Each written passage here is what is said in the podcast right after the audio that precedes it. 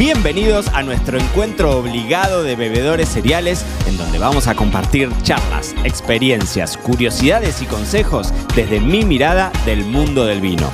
Yo soy Mariano Braga y esta es la segunda temporada de Me lo dijo Braga, el podcast. Muy bienvenidos a todos a un nuevo episodio de Me lo dijo Braga, el podcast. Hoy miércoles 22 de noviembre de 2024 grabando el 2024, escucha mami, de 2023. Hoy grabando el podcast desde el garage de la casa de la infancia de mi mujer en Carlitos Casares, en Carlos Casares, provincia de Buenos Aires, República Argentina, precalentando acabo de terminar de grabar eh, una entrevista que hicimos con, no te voy a contar con quién, la tenés que escuchar el lunes. Sale una entrevista espectacular.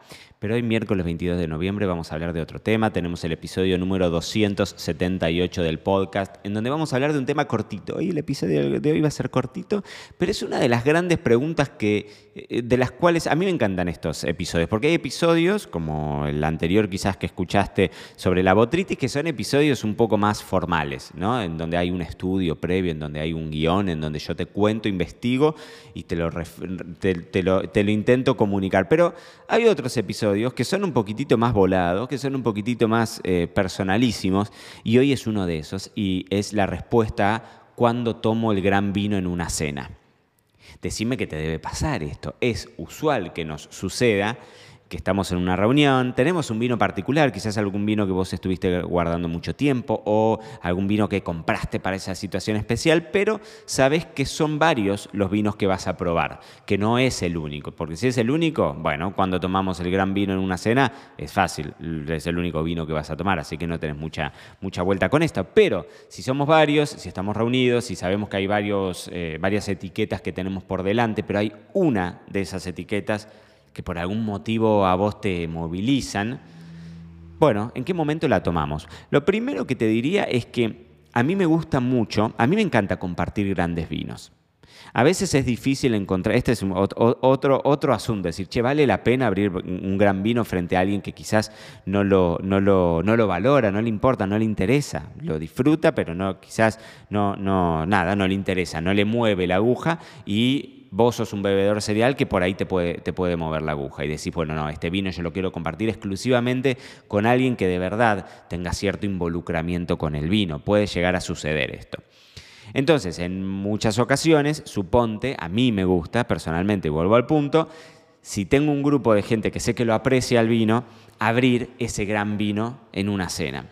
Y entonces la pregunta del millón es, ¿en qué momento lo hacemos? ¿Lo podemos hacer al principio, lo podemos hacer al final, lo podemos hacer en el medio? Y hay ciertos pros y contras, que obviamente que no es que hay una respuesta única e infalible al asunto. Mi visión, a mí siempre me encanta poner el gran vino en el medio. En el medio, ¿por qué? Porque nos permite, entre comillas, hacer boca, es decir, ir precalentando con alguna otra etiqueta. Siempre es interesante si vamos a abrir algún gran vino, que los otros vinos también estén buenos, que tampoco es que haya un, digamos, un salto excepcional de calidad. Pero es interesante porque es un razonamiento que también te sucede cuando vos estás participando en un concurso. Muchas veces los primeros vinos que catás son vinos en donde vos, digamos, tu boca no está, no está del todo acostumbrada, si es que estuviste disfrutando, no sé, tomándote un café o te habías lavado los dientes o siempre el primer vino puntualmente nunca se cata, nunca se, se, se mete dentro del puntaje, ¿no?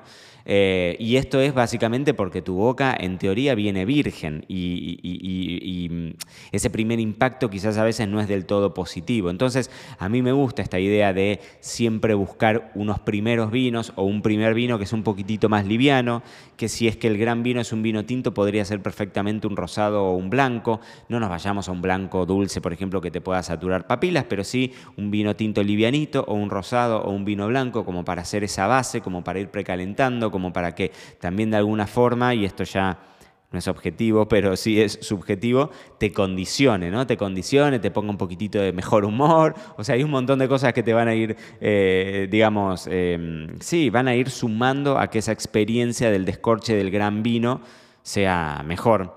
Y si lo pones al final, que es lo mismo que te pasa en un concurso, si lo pones al final, en general ya estás saturado, estás repodrido, tenés los llenos, ¿no? O sea, uno a veces te sucede, Y a veces no, no, tiene que ser una cena muy larga, ¿no? No tiene que ser una cena muy larga, pero a mí me pasa, salvando las distancias, que yo siempre digo, un momento clave, y lo decía cuando tenía Pampa Roja, un momento clave del restaurante es cuando pedís la cuenta. Cuando pedís la cuenta ya te querés ir no me entretengas, no me tardes, venite con el postnet o venite si, si me tenés que pasar la vení rápido, porque en ese momento yo ya estoy cansado. Ya está, ya terminó. El momento en el que te pedí la cuenta es el momento en el que yo tiré la toalla. Entonces, ese momento que ya quizás saturaste porque comiste mucho o porque ya tomaste el vino y demás, si lo dejas para el final porque decís, bueno, el gran vino lo hago esperar hasta el final, es probable que vos tampoco tengas todas las antenitas súper paradas y, digamos, receptivo a tener una experiencia espectacular.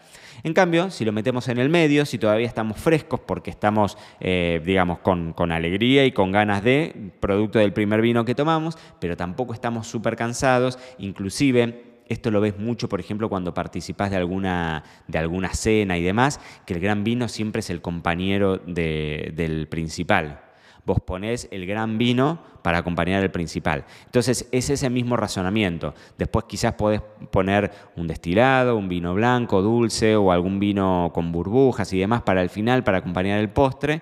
Y en la entrada puede ser un espumoso o puede ser un blanco, puede ser un rosado, puede ser un tinto liviano, como te digo. Como para ir haciendo boca, pero el, el el acto principal, el actor principal va a estar ahí en el medio. Entonces, en el momento en el que abrir un vino, a mí yo siempre defiendo esta idea de decir, bueno, armemos un esquema de, orden de servicio. El orden de servicio es algo de lo que siempre hablamos, hablamos mucho en los cursos de la academia también, de ir de menos a más, de ir increyendo, de no saturar las papilas, como te decía, como en un vino dulce ni bien arrancás, una cena no vas a arrancar con un whisky, a menos que te encante, y eso ustedes saben que acá los bebedores cereales somos completamente laxos y, celebramos que cada uno haga lo que quiera.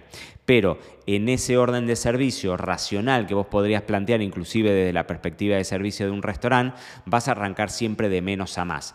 Pero ese más, ese punto, ese punto culmine, ¿no? O no, el punto máximo, el clímax vitivinícola, en mi opinión, lo mejor es meterlo en el medio de una cena, cuando todavía no nos cansamos del todo, pero estamos bien condicionados porque ya tuvimos algún vinito previo. Así que Episodio cortito el de hoy, sí, episodio cortito el de hoy porque te lo conté en el episodio en Bragas del viernes pasado. Estoy en Casares, estoy visitando familia, tengo un montón de amigos acá, hicimos reencuentro eh, con un montón de personas que no veía hace mucho tiempo. Ahora tenemos, una, tenemos un almuerzo porque son las 12.09 del mediodía. Si vos estás escuchándolo en este lado de, de las Américas, vas a ver que llegó más tarde, pero si estás en España, ni hablar el episodio llegó tarde. Pero no importa. Lo importante es estar presente en un nuevo episodio de Me lo dijo Braga, el podcast.